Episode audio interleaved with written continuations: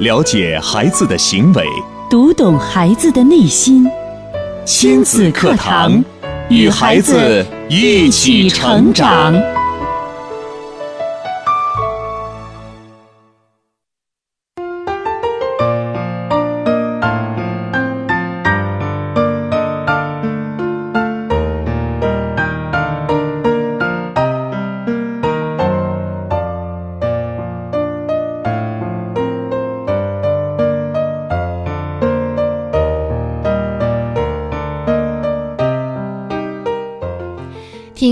课堂，做智慧父母。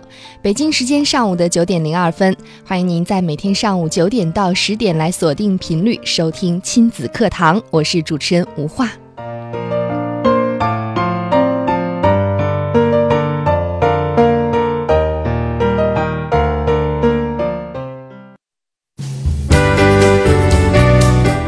亲子课堂今日关注：寻找孩子成功的支点。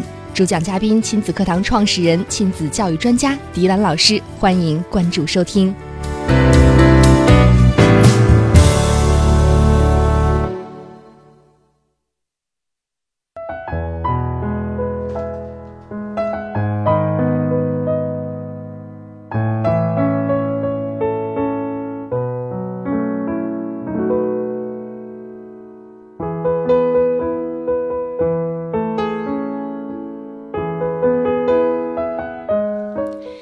开始，首先有请出迪兰老师。您好，迪兰老师。吴华好，听众朋友，大家上午好。嗯，今天我们节目的主题是寻找孩子成功的支点。又到了一年高考时，昨天，安徽省六安市毛坦厂中学近千名高三陪读家长不断涌入神树所在的窄巷中，赶在零点十分抢拜神树，抢烧高考前最后一个农历十五的头炷香，祈求孩子在高考中博得高分。考生和家长的压力又一次呈现在了人们的面前。人生成功的路有千万，考上心仪的大学固然是一件喜事，但是大学并不是人生唯一的保证。在今天的节目当中，亲子教育专家迪兰老师将与广大的家长一起来探讨孩子成功的支点，也欢迎大家通过两种方式参与进节目互动。有什么样的感受，有什么样的问题，都可以通过两种方式参与进来。首先，您可以在新浪微博关注“迪兰路言亲子课堂”，在今日的话题帖后跟帖评论。第二种方式，您可以添加微信号“亲子百科一二三”，亲子百科是汉语拼音的全拼，一二三为阿拉伯数字，加关注互动留言。好的，迪兰老师，这几天啊，相信有很多的家长是非常的紧张和焦虑的，是的，因为到了一年一度的高考时了哈。嗯，那今天的这个新闻也是让很多的家长再一次的。关注到了高考这件事情，嗯，有很多家长他们可能会非常的无助，到了这个时刻，他们就会想尽一切的办法，有一句老请话求老天爷的保佑。这是不得已而为之的一种方式了哈。嗯，但是我们把自己的希望、自己的希冀都嫁接在其他方面，希望通过神灵的保佑来让我们取得一个好的成绩之类的哈。嗯，可能我们乍看到这样一则新闻的时候，你觉得既好笑的时候，同时又扼腕叹息哈。就是我们的家长和孩子们又面临着。仿佛是人生当中一个非常重大的决策点。嗯其实，在这一点上呢，我们亲子课堂一直在跟大家讲，人生的道路是有千千万万条的。考上好的大学固然是一件喜事，你考上一本呐、嗯啊，考上什么九八五啊啊，这个都是好事。嗯那么对于一个家庭来说呢，诶，我的孩子是学习成绩的证明。但是我们说，这也不是人生唯一的一个目标。你说我人生的目标就是为了高考吗？虽然不是，当然不是了。嗯，可是有哪个家长到了这几天不紧张、不焦虑、不关注呢？我们这几天的紧张、焦虑和关注，对于最终的结果能有帮助吗？没有。是的，而我们往往呢是把自己的一种焦虑，还有我们的担心转嫁转嫁到其他方面，用其他的方式呢去毋庸置疑，我们说可以用其他的方式来缓解我们的一些情绪方面的压力。嗯但是每年到这个季节的时候呢，呃，总是能感觉到身边啊有一些朋友，特别是呃正在参与高考的啊，嗯他们的家长的那种紧张的心情。对，这是因为我们一直以来千军万马都在过这个独大家过叫木桥过独木桥，但是我们现在更多的人已经认识到了，高考不是唯一的出路。目的嗯出路。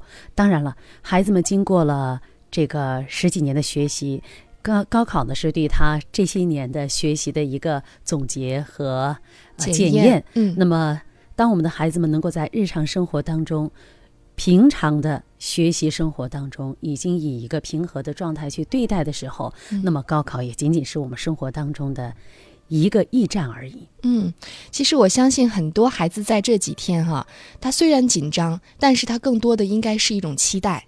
嗯，就像我们刚才在节目开始，文化给大家介绍的这条新闻一样，嗯大家可以到网上去搜一搜。是的，是的，我们父母在这些这样做的时候呢，我们的目的可能会有很多的希冀啊，能有给自己一个心理的暗示，希望给孩子一个心理的暗示。但同时，我们是不是可以从另一个角度来考虑呢？他是不是又给我们带来了嗯一些其他的压力呢？肯定是。嗯在我们整个孩子们高考的这个过程当中，不过是对自己学习成绩的一个验证过程。嗯我们为什么还要再给他们更多的压力呢？包括我们现在整个社会对对我们高考学子有很多的这个呃一些政策啊，嗯比如说呃有可以。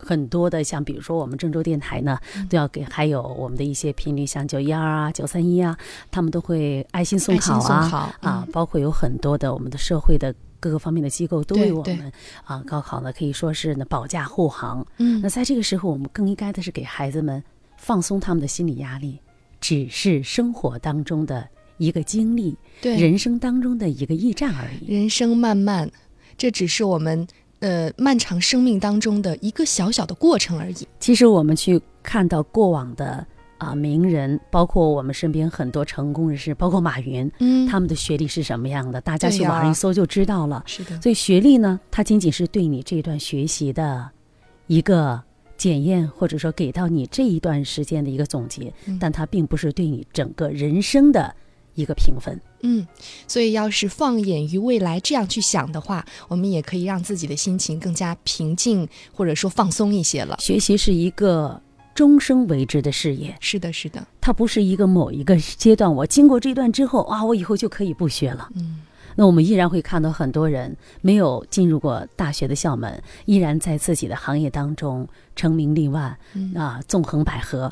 那我们到底一个人决定一个人成功的因素是什么呢？嗯，我们如何去找寻到孩子他人生当中成功的那个支点呢？嗯，阿基米德说过那句话嘛：“给我一个支点，我会翘起地球。”地球，是的，嗯当然了，这是阿基米德定律哈，它其实说的是一个杠杆定律哈，嗯是一个支撑定律。那关键我们找到这一个点，你可能就引把孩子就是引到了成功之途之上。嗯，如果说，哎，我我仅仅是为了学习，我仅仅是为了考上一个名牌大学，一个好的大学，那么好像就跟我们的人生这个目标有了些许的差异。那也可能有些家长说，我考上了好的大学，我可能就会有好的出路啊，好的出路，工作呀，我的机会会有很多。嗯但是我们现在也看到，那目前呢，我们说竞争的岗位是竞争是越来越激烈的，嗯更多的是进入到你的工作当中，大家看到的是你的能力。嗯，你的协调工作能力，对你的与人相处的能力，你的解决问题的能力，你的综合的能力，嗯而不仅仅说我是靠一张学历。包括我们现在在这个行业当中，我们做工作，每天我们上节目，或者说我们来这个工作，我说，大家还会问啊，你是哪个学校毕业的吗？我们很少这样说了。是的，我们更多的看重的是他在这个平台之中做出的成绩。并且一个人适应这个社会的能力也是非常关键。我现在越来越能体会到，我们嗯现在的社会其实给了每一个人成功的一个平台和机会嗯，啊，机会对于大家都是一样一样的。关键你有没有把握住这种机会的能力？这又嗯我们说到了能力。那么我们人培养一个孩子，他走向成功的这种能力又在哪里呢？所以这里我想问大家几个问题哈。你看，嗯，往往呢，对于女性来说，一到夏季，第一件事情想到的是什么？减肥，对，减肥，好像年年都在说减肥。从除去冬装开始，嗯我们就在考虑，哎，我什么时候能瘦一点儿？嗯，我十年前的衣服能不能再穿上？减肥这个话题是女人终生的话题，是的，但好像大家说这个减肥是反反复复哈，每年都在说，越减越肥。每年都在说，每个嗯季节都想去做，甚至有的嗯会采取一些极端的方式啊，对，吃减肥药啊，节采取食啊，采取一些这个甚至一些减肥的手段呢哈。但是，就像吴话说的，有时候肥没减下去，反而越来越肥了。嗯那到底是什么原因呢？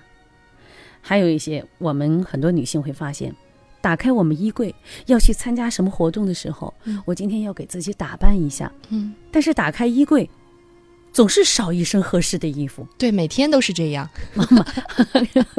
不是说参加某一个聚会，就是每每天晚上在选第二天穿什么的时候，配来配去还是少一件。然后上街买的时候想买那一件，结果买回来的不是那一件，所以永远都缺一件。永远都缺一套衣服，嗯然后永远都缺一双合适的鞋子。是的，因为你配了衣服之后就要配这双鞋子，嗯，还有包，对，然后我还有包啊，这个说起来更多，还有配饰哈，嗯永远都，而且我们已经买了很多，你把衣服放在那，甚至有一些衣服连商标都没有去，嗯可是你觉得它还不是你最心仪的、最喜欢的那件衣服？问一问大家，你有没有这种体会呢？嗯，刚才我们提了两点，一个减肥的体会，然后一个一个选衣服、选鞋子的体会。嗯，这是生活当中或者是很多家庭常见的事情。是啊，早上起来的时候看着眼睛上有黑眼圈，嗯，就是哎呀，要晚上从今天开始我要十一调整点之前必须要学作息，对，我十一点之前必须睡觉，十点半我就睡觉。可是我们哦啊哦啊，嗯。然后依然顾我，哎呀，再看一会儿书吧，嗯，再听一会儿音乐吧，翻一下手机吧，再看一下微信吧，嗯。再看几眼电视吧，然后就到十二点半上床睡觉了。每到月底的时候，我们当中都会羞涩。哎，我们说从下个月开始，再发钱，我每天要，我每每个月要积攒一些。可是嗯到了月底，依然又是月光族。我这个孩子呢，总是玩游戏，他自己也说：“哎，我我听妈妈爸爸的话，我我要调整时间。”嗯，我要调整了哈，嗯我不怎么打了，我可是我依然控制不住，不仅仅是孩子们控制不住，很多的成年人也是控制不住，嗯甚至吃着饭，抱着碗儿也要坐在电脑前，那有没有这种情况呢？还有一些家长很烦恼，嗯说我跟孩子呢已经订立这个契约了，可这个孩子啊就坚持了一个星期，他就不坚持了。嗯有没有什么好方法让他坚持呢？有什么好的方法让我减肥呢？有什么好方法让我买一件衣服，我就可以真的可以把它利用起来呢？嗯。所以，以上迪兰老师所说的这些事情，在您的身上有没有发生过呢？有没有发生呢？嗯，欢迎大家通过微博、微信参与进来。新浪微博是迪兰路言亲子课堂，在今日的话题帖后跟帖留言。微信平台为亲子百科一二三，亲子百科是汉语拼音的全拼形式，一二三为阿拉伯数字。加关注互动留言。那以上迪兰老师问的这些问题，跟我们今天的主题又有什么样的关联呢？我们稍事休息，待会儿继续回到节目当中。孩子是最精密的设计，最美妙的创造。孩子是天使降生于世，是来引导你的，并非受你指教。没有问题孩子，只有问题教育。亲子课堂，让父母轻松读懂孩子的说明书。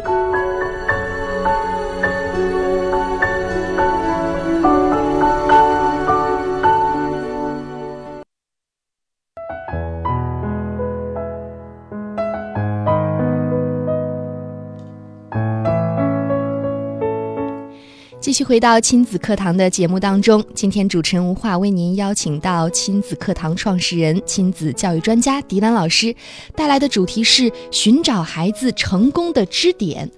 上半节呢，迪兰老师问了很多的问题哈，嗯这些事件都是生活当中常见的事情，在您身上有没有发生过呢？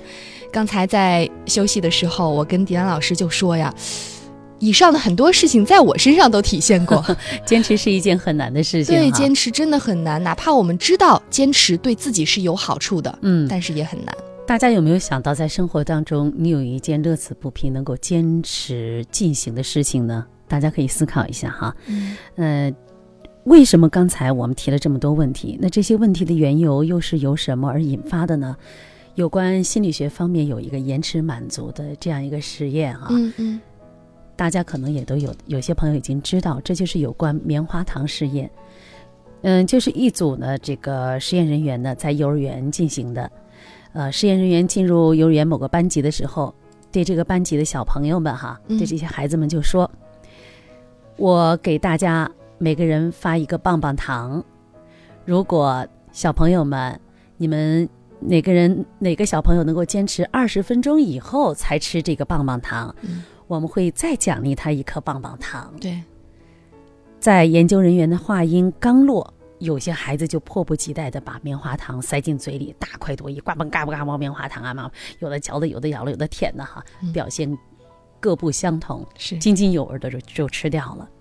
有些孩子的表现呢，就是这么迅速，立马就吃掉。嗯另外有些孩子呢，就眼巴巴的看着那些正在吃棉花糖的孩子。嗯说完这些之后呢，实验人员就出去了。嗯就在教室外悄悄地关注这些孩子他们的表现，嗯因为那些一听他说完，那些孩子就把棉花糖吃了。有一些孩子呢，一想刚才那个叔叔还有那些阿姨进来说了，如果我能坚持一会儿的话，我还会再得到一个棉花糖，所以他们就忍着，眼巴巴地看着其他的孩子在吃。嗯，但是这些孩子呢，看着看着有的就忍不住了，忍不住了，看着看着就拿起来手里的棉花糖，左瞅瞅，右看看，再看看别人，终于慢慢慢慢的放到自己的嘴里。一旦放在自己的嘴里，嗯，就开始控制不住了。对，但是研究人员发现了一个有趣的现象，那就是有一些孩子呀，在研究人员告诉他们，如果你们能坚持二十分钟，我们会给到大家一个人再有一颗棒棒糖。嗯那么那些孩子呢，转而去做别的事情了，嗯，没有关注这个了，没有再关注嗯他手中的那个棉花糖，把这个棉花糖就放在了他自己的小椅子上。嗯他可以去玩游戏呀，还有跟其他的小伙伴在一起说话呀。总之，他用分散的精力的方式呢，就不再去理会他原本拥有的嗯，那根棉花糖了。对，二十分钟之后，研究人员重新来到了幼幼儿园的这个教室里边，给那些坚守了二十分钟的孩子们一人发了一颗棒棒糖。嗯发了一根棒棒糖，那么其他的孩子的棒棒糖已经吃完了，他们只能眼巴巴的 看着这剩下来的为数不多的孩子们尽情的享受两根棉花糖。嗯而且研究人员呢，就根据这个研究的结果进行跟踪调查哈，他们发现，在经过了一段时间之后，经过了几十年之后，他们经过研究、调查、总结，还有数据的归纳，就发现，当初能够延迟满足，能够坚守住这段时间，得到第二颗棉花糖的这些孩子，嗯，往往在他们的工作岗位当中，都有了很很好的地位、很好的位置、很好的收入，或者说有一份很好的工作，嗯往往都当了高层或者当了部门的一些管理者。从这个角度上来说，这个延迟满足啊，能够拥有延迟满足能力的人，嗯获得成功的几率就会更更大。但是作为我们人来说呢，我们看到一份喜欢的东西，我们从内心去喜欢它，它这是一种本能，对，这是很正常的。延迟满足不是说让我们大家不去享受美好生活了，就是我们的这种本能，我们对于这些物质对棉花糖的这种及时的需求，它其实是跟人的情绪中枢有着直接关系的。嗯因为每个人都有，我们看到这样东西，我们都觉得它很好，我想要，就像女人看见珠宝一样，嗯看见漂亮衣服一样，你看到之后，你就想拥有，每个人都一样。嗯那么延迟满足呢？它跟什么有关系呢？其实它是跟我们人的能力有关系的。能力有关系。对你，你并不是延迟满足有这个能力的孩子，他不需要棉花糖，对，他依然被棉花糖所吸引。并且这样的能，既然是能力，肯定就有培养的这个过程。是的，是可以培养的。但是有的孩子呢，他天生的就他的延迟满足的能力要强一些，所以我们就要看到通过棉花糖的这个试验，然后我们来回溯到我们在第一节提到的那几个问题。嗯，你说为什么我们的减肥反反复复呢？对啊，这有什么关联呢？啊，我们三天打鱼两天晒网呢？为什么我买了一件衣服之后，依然还会想着，哎呀，总是永远缺一套衣服、一双鞋呢？为什么我总控制不住打游戏呢？为什么我总无法去坚持下来呢？我的设定的这些目标去完成呢？嗯，为什么我的孩子不能够按照契约去进行呢？而这所有的问题都跟什么有关系？刚才无话谈到跟坚持有关系，跟坚坚持又跟什么有关系呢？跟我们每个人的意志力有关系。嗯意志力，大家一说到这个意志力，好像是很难去很难很难去理解，嗯因为对它进行一个表述。那么意志力，嗯到底把这样一个无形的如何去具象呢？我们都知道，就是经过啊、研究人员、心理学家啊，就是多方面的多少年的这种研究，就告诉我们，其实决定一个人能否成功的后天因素当中，最重要的或者说是排在第一位的，就是人的意志力，或者我们通俗的讲，坚持的能力。嗯，我还查了一下意志力的意思，嗯意志力可被视为一种能量嗯，啊，而且 根据能量的大小，还可判断出一个人的意志力是薄弱的还是强大的，是发展良好的还是存在障碍的。这个听起来比较晦涩一些哈，啊难懂一些，又有点虚无了。就我们我们还是比较通俗的去讲，也就是说，他能不能拥有坚持的能力，对对对，是吧？嗯，我能不能一节课我做到四十五分钟高度集中？当然，这是这也是一个意意意志力的一个表现方式了。关键对于我们的家长来说，就是我如何去激发我孩子的这个意志力。既然意志力这么重要，我如何去激发呢？如何去培养，如何去激发呢？是的，嗯你看，呃，有心理学家就曾经研究了这个孩子们在于目标设定方面对他们带来的这种不断的意志力提升。你比如说，这个心理学家组织的呃很多这个七到十岁左右的孩子，把他们进行分组，就分了几个组来进行，比如说第一组啊，七到十岁的孩子分成第一组，给他们设计一个比较低的低层的目标。这个目标就是我们过去常说的，你蹦一蹦就能够到苹果的。嗯哎，我一蹦我就把它抓到了。要求这些孩子是什么呢？就是你每节课之后，就是每天课后，你做六道题，嗯这是一个目标。经过一段时间，然后看他们对于学习的兴趣，呃，看看他们学习的成绩、考试成绩是什么样的。然后另外一组呢，依然是同样嗯同样多的孩子，依然是七到十岁的孩子，给他们嗯订立了一个目标，就是你每一节课后呢，你要做六十道题。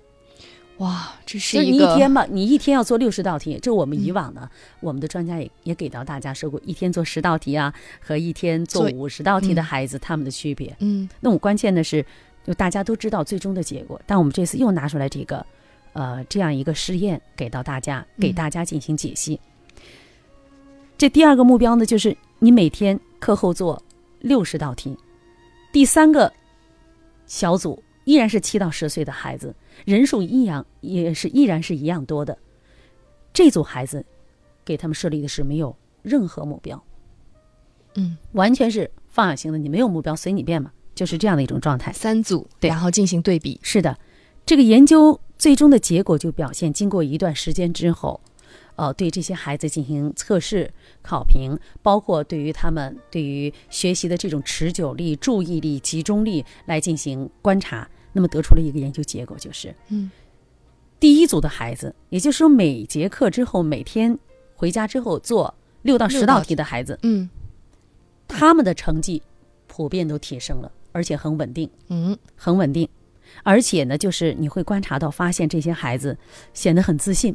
嗯，对，因为都可以完成啊。对，一个是完成了，而且他有自我价值实现感。对，对于每一每一天给他布置的这六到十呃六到十道题的这个作业呢，嗯他们完成的既快又好，速度提升了，质量也提升了。嗯而且呢，如果说你在每天给他布置的这个有难题的话，比如说六到十道题里面有一道难题的话，他不会。你要如果说一天你会观察那些每天做六十道题的孩子，面对这个难题的时候，嗯，他应该轻易就放弃了吧？一个是放弃了，另外就是给你随意的涂鸦就过去了。哦但是对于这组的孩子来看，嗯他们更愿意面对这些难题，不会轻易放弃，嗯而且非常投入。嗯不会是就一碰到难题，我们会看到一些孩子抓耳挠腮呀、左顾右盼呐、呃抠抠手指啊，然后又转转铅笔啊，喝口水呀、拿个东西啊，这是家长们经常看到的。动作哈嗯嗯但是对这组的孩子来说，很少见到这样的问题。当然了，对于第三组，第三组完全没有目标的，嗯这个长目标的，就是定力相对高的目标的，对于那些没有目标来说，表现的还稍微好一点。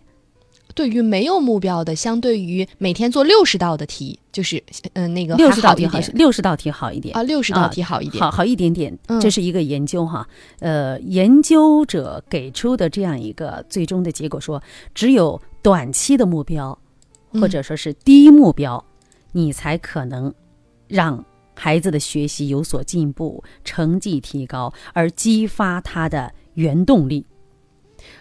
通过这种研究，也就表现出来，第一组的孩子，有嗯每天的做六到十道题的这样的孩子，对，他们的持久力、注意力、意志力嗯培养的更好。他能够知道，我今天我必须要把这些完成，嗯而且我很投入，我不会被旁边的就是其他的什么，呃，过多的外在的因素所打扰干扰。嗯但是对于每天完成六十道题的孩子，他经常就要左顾右盼，把更多的时间去消耗在莫名其妙的地方。因为他可能潜意识觉得也不可能完成，这是一个一种压力。是的，嗯那么也就告诉我们，你在培养孩子的意志力当中，嗯你的低目标、明晰的目标、更容易实现的目标，才可以去培养到孩子的意志力。嗯，好，这点非常的明确，并且具有很强的操作性。嗯，无论是培养孩子，还是说现在的成人想让自己坚持做某件事情，都可以通过设立一个容易实现的、短期的、简单一点的目标，一点一点做起开始。所以任何一个，包括我们说今天我们谈到的，给你一个支点，你翘起地球；给你一个支点，你可以保障孩子的成功。这个支点是什么？这个第一支点就是意志力。嗯这个意志力是什么？意志力在你的身上，你可以去寻找、去学习、去锻炼、去提升。嗯，孩子更需要。孩子的意志力从哪里来？就从就从我们家长的潜移默化当中来。很多的时候，我们家长总想说，我想让他去做什么什么事情，我想让他去上个钢琴班儿，我想让他去学跳舞，我想让他去学个语言，我想让他去学个二胡，我想让他去学画画，或者说是。我主要是让他报了这么多班儿，是想让他看看看他，他到底他喜欢什么。嗯别人都在这么做呀，我不让他这样做，我们输在起跑线上了。对，这段时间有关不要输在起跑线上，又一次大家在讨论，你到底是要让孩子输在起跑线上，还是让孩子赢在终点线上呢？线上。嗯人生是一场马拉松，没有起跑线，嗯人生没有起跑线，人生只有经历和过程。我们今天谈到了刚才我们说到这个意志力的问题，包括无话提到，哎，我们在什么时候可以去设定的这个问题，嗯包括我们家长，我想所有的这些对于孩子训练的意志力，要从我们自身，我们自身先去做起。嗯，你可以每天给自己一个心理的暗示，比如说我们坐直的时候，我们不断提醒自己坐直。当你松懈的时候，因为一个人的精神不可能永远保持这种紧张状态。嗯当你有松懈意识到的时候，你要在心里里给自己一个暗示，坐直。是这要不断给自己暗示和提醒，这就是在训练你自己的意志力。先从自身做起，从现在开始为时也不晚。包括对孩子，孩子们想做什么事情的时候，嗯，只要这个事情不是我们家长希望他去做的，我们经常会很武断的去阻止。阻止干涉。嗯比如孩子在画画，你看到孩子在画画的时候，其实他也是一种意志力的训练的过程。嗯他今天画完之后，他还在画，他不断的画，一张一张的画。那家长该说了，别画了，吃饭呢，还不吃饭？孩子还继续画，你怎么回事儿？给你做了凉了，凉了热了，一会儿你还在画。其实这就是孩子在意志力的表现的过程当中。嗯孩子们在堆积木的时候也是这样。我们任何的生活当中的细节，它都是在有意志力，在做培养，是。在做积，在做积淀的过程。嗯。当我们看到孩子们在意志力方面正在发展的时候，家长们，你们要注意不要去打断。那要给大家一个一个目标，就是第一，你想去培养孩子的意志力，那么第一点就是要去设定一个清晰的目标，嗯。切记目标太多太长远，它应该是一个低的、更容易实现的，一次只有一个，而不是一次好多个目标。是应该跟孩子去沟通，一起来商量这个目标啊、是的，那么第二点就是，在孩子完成目标的时候，你要给他一定的奖励。嗯，这个奖励可能是带他出去饕餮一顿，对，也可能是他心仪的玩具，满足他的一个心愿，或者是一个电影，或嗯。者你们全家人的一场出游。就像玩游戏一样哈，要有奖励的。你要保持奖励的一致性。说这次你完成了，上次答应你的，哎呀，这次有事有那个什么，妈妈爸爸都有事情，嗯哦，我们换换一种方式吧。答应的就要做到，保证你奖励的一致性。一致性当初是怎么做的？嗯这我们说到这两点了，清晰的目标、短期目标，一个一个一个的，一个一个的实现。嗯，他就把他的意志力贯穿于其中了。那么你的奖励性，你的奖励是什么？你的奖励其实就是对他的一种促进，对他的是一种提升。对，他不断的去激发自己，他去享受到我坚守意志力而获得的那种奖赏。就像我们在谈到棉花糖的这种延迟满足，孩子们又得到了一根棉花糖，嗯，这个道理是一样的。